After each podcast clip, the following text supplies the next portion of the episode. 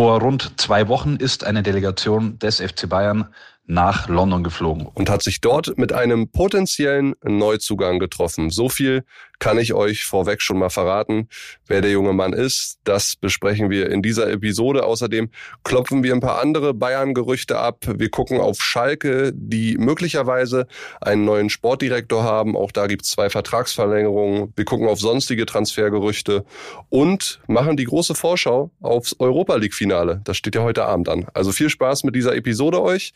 Ich bin Kilian Gaffrey. Stammplatz. Dein täglicher Fußballstart in den Tag. Moin, moin, liebe Stammis. Ihr habt's gehört. Wir haben viel vor. Die Gerüchteküche, sie brodelt rund um den FC Bayern München, zumindest was Neuzugänge angeht. Und über das alles und vieles mehr möchte ich sprechen. Und dafür ist mal wieder der Kolibri in unser Podcastbüro in Berlin geflattert. Grüß dich, Max Schrader, Junge. Wie ist es? Moin, moin. Alles gut. Und selber? Ja, bei mir ist auch alles gut. Gestern war ich ein bisschen verwirrt. Ein Stammplatzhörer hat uns geschrieben, wir sollen doch bitte nicht mehr Stammi und Deckel drauf sagen. Er findet es peinlich. Oh.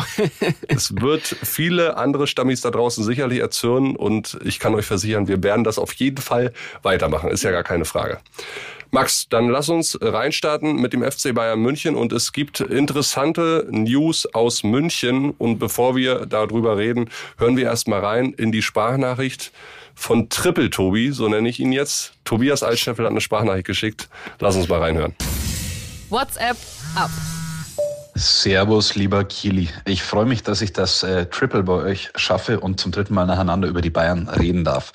Heute geht's wieder um Spieler, äh, um einen Transfer, der alle Bayern-Fans elektrisiert. Ja, Declan Rice von West Ham. Der ist der absolute Wunschspieler von Thomas Tuchel. Der will unbedingt einen Sechser, eine Holding Six, also einen defensiven Mittelfeldspieler. Und äh, Rice, der soll unbedingt kommen. Und da haben wir äh, enthüllt, Kollegen von der TZ hatten schon was geschrieben von dem Geheimtreffen. Wir haben die ganzen Details davon gehabt. Äh, vor rund zwei Wochen ist eine Delegation des FC Bayern nach London geflogen, um sich dort mit Rice und dessen Vater, der gleichzeitig sein Berater ist, äh, zu treffen. Bei Bayern waren mit an Bord Hasan Salihamidzic, damals noch Sportvorstand, Marco Neppe, technischer Direktor und Thomas Tuchel.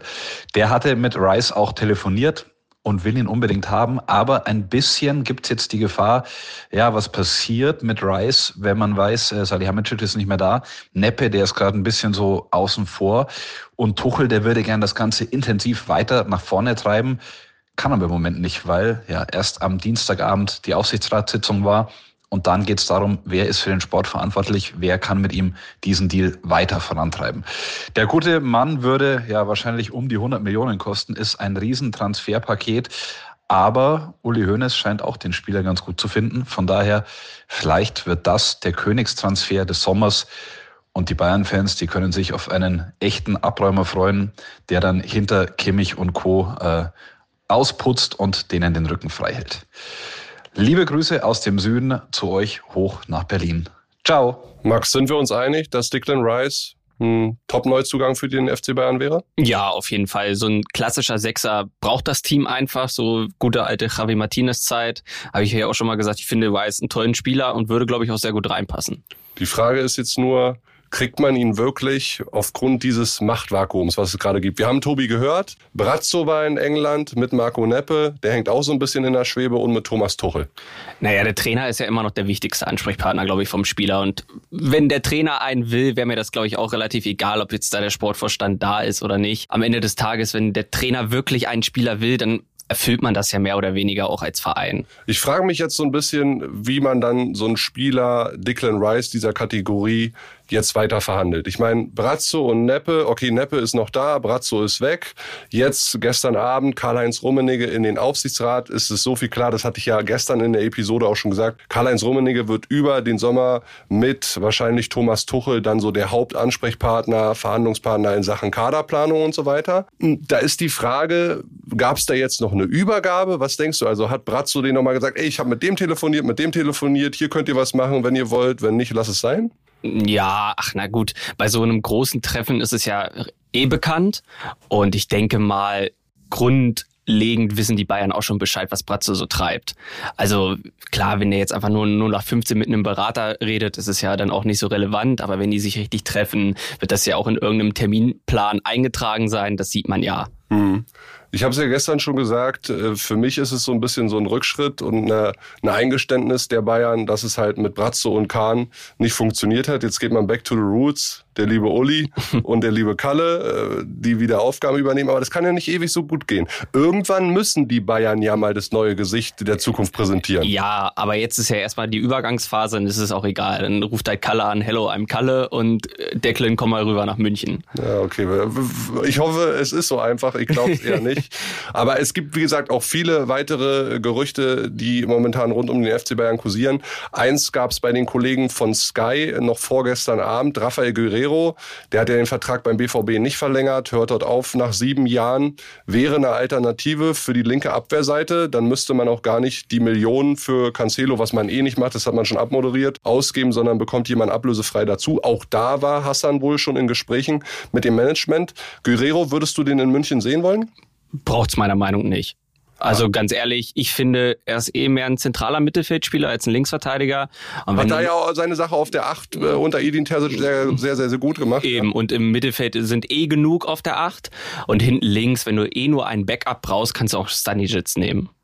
Ja, den würdest du dann rüberziehen. Ja, genau. Wenn du rechts Masraoui nimmst und stand jetzt ja noch Pavard, man weiß jetzt nicht, ob der im Sommer geht oder man weiß es einfach nicht. Ja, aber, aber links wäre ja dann so, Max, äh, wir haben ja auch gehört, aufgrund dieses Machtvakuums, Alfonso Davis, die Gespräche sind erstmal abgebrochen, was die Verlängerung angeht. Rafael Guerrero, ey, ich finde ihn ein super Spieler. Ja, das bestreite ich ja auch nicht, dass er ein super Spieler ist, aber ich glaube, du brauchst du einfach nicht bei Bayern. Und Davis sagt ja jetzt auch nicht, ich will morgen wechseln, sondern naja, dann sprechen wir halt mal 24. Ja. So, und für die nächste Saison, also ich brauche, also ich als Bayern-Fan brauche ihn nicht und so objektiv braucht man ihn jetzt auch wirklich nicht. Ja. Klar, du hast ja nochmal mehr Kadertiefe und so weiter, aber der will ja auch spielen. Ja. Könnt ihr Stammis da draußen gerne meine Meinung rüberschicken, Guerrero zu Bayern, ja oder nein? Wie würdest ihr das finden? Wir glauben ans deutsche Team. So sehr, dass wir uns auf eine verrückte Wette eingelassen haben. Die große Gustavo Gusto EM-Wette. Deutschland kommt mindestens ins Achtelfinale. Oder jede extra luftig Pizza, die zwischen dem 1. Mai und 15. Juni gekauft wird, geht auf uns. Einfach Bon aufbewahren und mitfiebern. Mehr auf pizzawette.de. Gustavo Gusto. Und einen dritten Namen, den ich gerne noch mit dir besprechen würde, der auch in der Community äh, immer mal wieder genannt wird, ist der von Dusan Vlaovic, ja noch bei Juve. Der soll auch wieder ein Thema sein. Tuchel findet den Spieler wohl ganz gut. Und wir haben eine Sprachnachricht bekommen von unserem Hörer Tommy und in die möchte ich mit dir auch einmal reinhören. Meiner Meinung nach ist Dusan mit seinen jetzt 23 Jahren schon besser als das Lewandowski damals war. Ich will nicht sagen, dass er so gut wird, aber das Potenzial ist, ist schon enorm. Bei Juve läuft es dieses Jahr schlecht, was meiner Meinung nach ähm, auch viel an Allegri liegt. Aber generell hat er in der Serie A schon gezeigt, dass er ein Top-Stürmer sein kann. Schnell, abschlussstark, technisch gut, robust, kann auch Freistoßtore. Und wer weiß, vielleicht mit einem Manet-Transfer zu verrechnen. Juve hat eh ein Fable für vermeintlich altgediente Topstars. Dusan Vlaovic für ein paar Millionen plus Sadio Mané. Die Idee finde ich gar nicht so schlecht. Die Idee ist gut, ob das dann so kommt, naja, muss Juve auch erstmal mitspielen. Ne? Mhm. Also klar ist das so eine klassische Nummer 9, prinzipiell auch mehr Kategorie Brecher. Ist noch jung. Ja, definitiv. Aber es stellt sich natürlich die Frage, wie der in dem Bayern-System so funktionieren könnte. Ne? Du musst ja bei Bayern auch viel zurückmachen. Du musst auch dir den Ball mal so auf sagen wir mal, aus dem holen, Mittellinie, Halbfeld, dann mal wieder reingehen. Weiß ich nicht, ob das so der Typ ist. Ja, wenn Tuchel ihn gut findet, dann hat er vielleicht schon ein bisschen den Plan. Die große Frage ist halt nur, Juve hat damals, glaube ich, 80 Millionen Euro für den an Florenz überwiesen. Damals war Bayern auch schon im Gespräch. Genau, auch da war Kalle Rummenigge noch da und wir wissen ja alle, Kalle ist wirklich sehr, sehr gut vernetzt äh, in Italien, hat auch sehr, sehr gute Kontakte. Es gab da auch schon eine Meldung von Tutusport, von den italienischen Kollegen, dass Bayern 50 Millionen geboten hätte und dass äh, Juve das direkt abgelehnt hat. Das stimmt aber so nicht. Also wir haben es verifiziert, hört man auch in anderen äh, deutschen Medien, dass es so auf jeden Fall nicht stattgefunden hat. Aber ich finde Vlaovic schon interessant. Interessant, ja. Ich sag dir aber mal einen Spieler, den ich gerne bei Bayern sehen würde in der Sturmspitze. Sturmposition, Ja. bitte, ja. Gonzalo Ramos von Benfica. Der hat ja überragend gespielt. Der war sogar in meiner Europa-Elf, als ich vor ein paar Wochen mal, mal. bei den Kollegen von International war. Der hat ja da alles niedergeschossen. Ja. Ja, 21 Jahre, 19 Tore in der Liga und kann halt was. Also der kann auch richtig schön den Ball hinten holen, so ein bisschen Lewandowski-Style hinten rausspielen. Klar ist Häkchen jetzt nur Benfica, portugiesische Liga. Aber warum nicht? Ja, warum nicht? Also wir bringen immer wieder neue Stürmernamen mit rein. Ich glaube, als allererstes wird mal Declan Rice, wenn überhaupt, dingfest gemacht und dann beschäftigt man sich als nächstes auf jeden Fall mit einem Stürmer. Äh, wie gesagt, es ist alles sehr, sehr abhängig äh, davon, wie jetzt die Konstellation ist, mit halt Kalle, mit Uli, mit Thomas Tuchel und so weiter. Also da bin ich sehr, sehr drauf gespannt. Und während es bei den Bayern ja dieses Machtvakuum äh, gibt aktuell, lieber Max, ist es beim BVB ein bisschen anders. Da hat gestern die Elefantenrunde getagt. Edin Terzic, Matthias Sammer, Aki Watzke und natürlich Sebastian Kehl. Ich kann so viel verraten. Nein, Edin Terzic wurde nicht entlassen, weil ihr wisst, letztes Jahr gab es dieses Treffen auch zwei Tage nach Ende der Meisterschaft und dann war auf einmal Marco Rose weg, womit keiner gerechnet hatte. Wurden ein paar Themen besprochen. Wenn da in den nächsten Tagen nochmal was rauskommt und durchsickert, dann werden wir euch hier auf jeden Fall informieren. Bellingham gibt's erstmal nichts Neues. Da gucken wir dann. Aber dafür auf Schalke, Max. Ist Oh, ordentlich jetzt was passiert. Stichwort neuer Sportdirektor. Und da hören wir rein in eine Sprachnachricht von unserem lieben Kollegen Max Backhaus. Schalkes lange Suche nach einem neuen Sportdirektor und damit Nachfolger von Rufen Schröder ist beendet. Der Plan ist, Königsblau macht Chefscout André Hechelmann aus den eigenen Reihen zum obersten Kaderplaner. Dafür soll noch ein neuer Chefscout verpflichtet werden. Der 38-jährige Hechelmann arbeitete zuletzt immer im Hintergrund, war vor Schalke lange bei Mainz. Zuletzt hatten er, Sportboss Knebel und dessen Referent Grotus die Kaderplanung übernommen. Zukünftig will sich Knebel aber eher wieder um strategische Themen kümmern. Die ganze Idee muss vom Sportausschuss noch abgenickt werden. Ich denke, am Freitag dürfte es die Verkündung dazu geben. Nach unseren Infos wurde vorab auch mit Marcel Kloß von Genua und Benjamin Schmedes von Arnheim gesprochen. Vor allem Schmedes war Thema im Club. Bei ihm gab es allerdings das Problem, dass Schalke sich ihn als Zweitligist einfach nicht leisten kann, weil er noch Vertrag in Holland hat und deswegen eine Ablöse gekostet hätte. Eine andere billige interne Lösung wäre Gerald Asamoah gewesen, doch der Clublegende scheint man den Schritt nicht wirklich zuzutrauen, obwohl er zuletzt mehrfach öffentlich betonte, in Zukunft als Sportdirektor arbeiten zu wollen. So bleibt er, wie es offiziell heißt, Leiter Lizenz und Hechelmann ist zukünftig sein direkter Vorgesetzter als Direktor Lizenz. Max, klingt alles gar nicht so schlecht. Ich habe das Gefühl, auf Schalke werden die Weichen früh gestellt für die Mission Wiederaufstieg. Ich meine, der Hechelmann jetzt, dann hat man die Verträge mit Matriciani und mit Kaminski verlängert. Man hat Botsugan, der schon seit zwei Jahren immer mal wieder ausgeliehen wurde, für eine Million an Utrecht jetzt letztendlich verkauft. Also das Grundgerüst steht ja. Fährmann, ne? ja klar. Nicht schlecht aus. Aber du musst natürlich auch schnell handeln. Ne? Naja, aber wir das haben haben ja sie letztes Jahr ja nicht so richtig geschafft. Ja, das stimmt natürlich. Aber wir haben ja jetzt eben schon über Bayern geredet. Du musst natürlich jetzt auch einigermaßen mal die Kaderplanung vorantreiben. Ist ja bei Schalke jetzt genauso.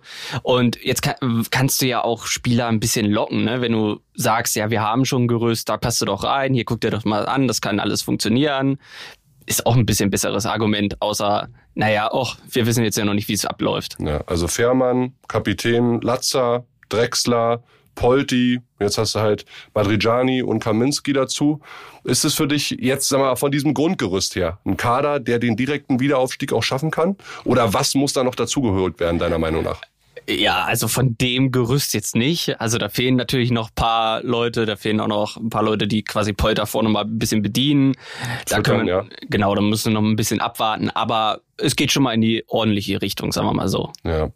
Ein Abgang, der Schalke schmerzt, ist wahrscheinlich der von Tom Kraus, für den man ja eine Kaufpflicht hatte. Für den Fall, dass man die Liga hält, ist halt nicht passiert. Deswegen greift diese Kaufpflicht auch nicht. Der Mann muss zurück nach Leipzig. Die wollen ihn aber auch nicht. Soll verkauft werden, wahrscheinlich so zwischen fünf und sieben Millionen Euro Ablöse. Gibt Interesse aus Mainz. Kannst du den Mann da gut vorstellen? Der hat eine gute Saison gespielt für Schalke. Ja, und für Mainz ist das, glaube ich, auch sehr gut. Also ich verstehe schon, dass RB den erstmal abgeben will. Vielleicht hast du ja auch irgendwie eine Wiederverkaufsbeteiligung oder du kannst den unter bestimmten Umständen noch zurückholen. Das weiß man ja alles nicht. Aber in Mainz kann er sich, glaube ich, ganz gut entwickeln. Ja, aus Mainz hört man nur, dass sie erstmal einen von beiden, nämlich Stach oder Barecho, verkaufen wollen würden, um dann Kraus zu holen. Ich glaube, sie planen schon eher mit Stach und dann daneben halt Kraus ist, ist eine gute deutsche Sechserzange. Ja, und also ich verstehe schon, dass du nochmal einen verkaufen musst, weil sieben Millionen ist ja für Mainz auch eine richtig ordentliche Stange Geld. Die musst du erstmal ausgeben. Ja, auf jeden Fall. Und das halt leider ohne europäisches Geschäft, was sie halt in den letzten Wochen sich mehr oder weniger selbst versaut haben. Machen wir ein paar schnelle News. Kannst du mir einen ganz kurzen Kommentar dann immer dazu lassen? Ibembe Junior, der kommt jetzt fest nach Frankfurt, hatte die Saison schon dort gespielt. Die Eintracht zieht die Kaufoption, überweist 6,5 Millionen Euro am PSG. Guter Deal? Ja, auf jeden Fall. Also kannst du jetzt erstmal nichts Schlechtes gegen sagen. Ja. Wolfsburg hat wohl Interesse an Kevin Volland. Der hat sehr wenig gespielt diese Saison in der französischen Ligue A bei Monaco. Nur 634 Ligaminuten.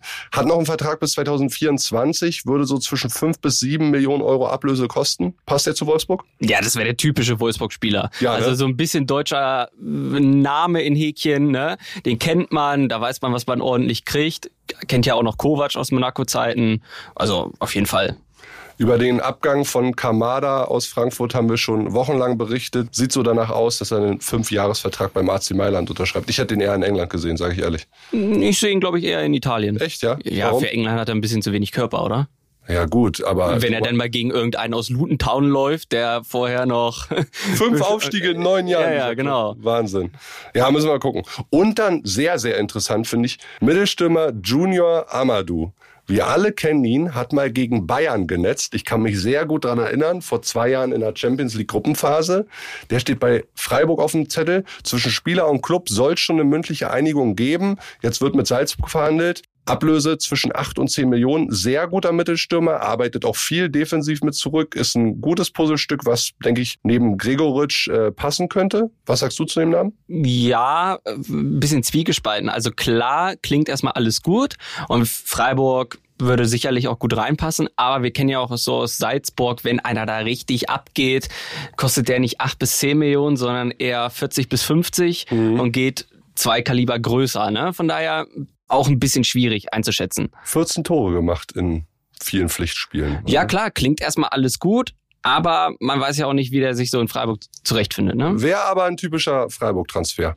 Lass uns ein bisschen internationaler werden. Heute Abend, ich hatte es gar nicht so richtig auf dem Zettel heute vor der Aufnahme, Europa League-Finale. Sevilla gegen Rom. Was Sevilla gegen Mourinho. Se ja, Sevilla gegen Mourinho und gegen eine Truppe, die defensiv sich erstmal hinten reinstellen wird und versucht, einen Konter zu nutzen. Ja, auf jeden Fall. Das wird also ich weiß auch noch nicht so richtig, was ich davon halten soll. Also Sevilla kennt man ja immer, Europa League sind sie immer dabei. Der Europa League Club, ja. ne? seit 2006 sechsmal gewonnen, jetzt die siebte Chance, das Ding zu holen. Aber dann hast du halt auch Mourinho, der halt noch nie ein europäisches Finale verloren hat, ne? Und der jetzt wirklich, nachdem er letzte Saison mit Rom die Conference League gewonnen hat, jetzt den zweitwichtigsten europäischen Wettbewerb nochmal, er hat schon mit Manchester United geschafft, wieder gewinnen kann. Das ist schon krass, ne? Was das für ein Titelhamster ist. Ja, und vor allem, wenn du die Europa League gewinnst, bist du ja automatisch für die Champions League qualifiziert. Also Conference League, Europa League. Nächstes Aller Jahr, guten Dinge sind drei. Ne?